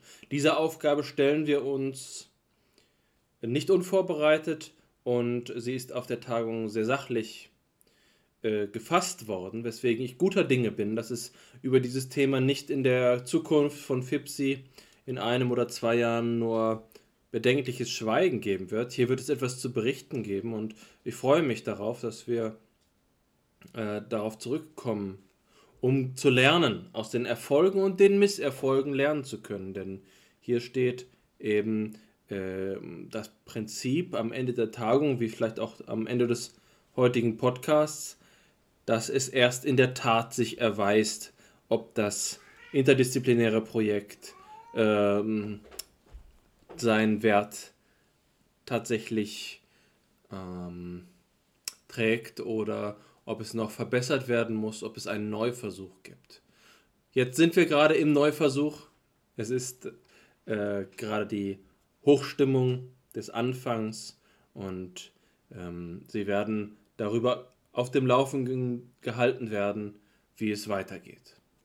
Damit ist alles gesagt. Ich bedanke mich bei dir ähm, für das Gespräch, für das Revue passieren lassen. Äh, über, für, über die Revue freue ich mich und äh, es ist gut, sozusagen dem, das Konto zu überprüfen, was wir jetzt hier eingefahren haben. Und ähm, es ist nichts, was wir verstecken müssen. Es ist äh, eine gute Leistung gewesen. Bedanken möchte ich mich auch bei unseren Hörerinnen und Hörern. Äh, bis zum nächsten Mal.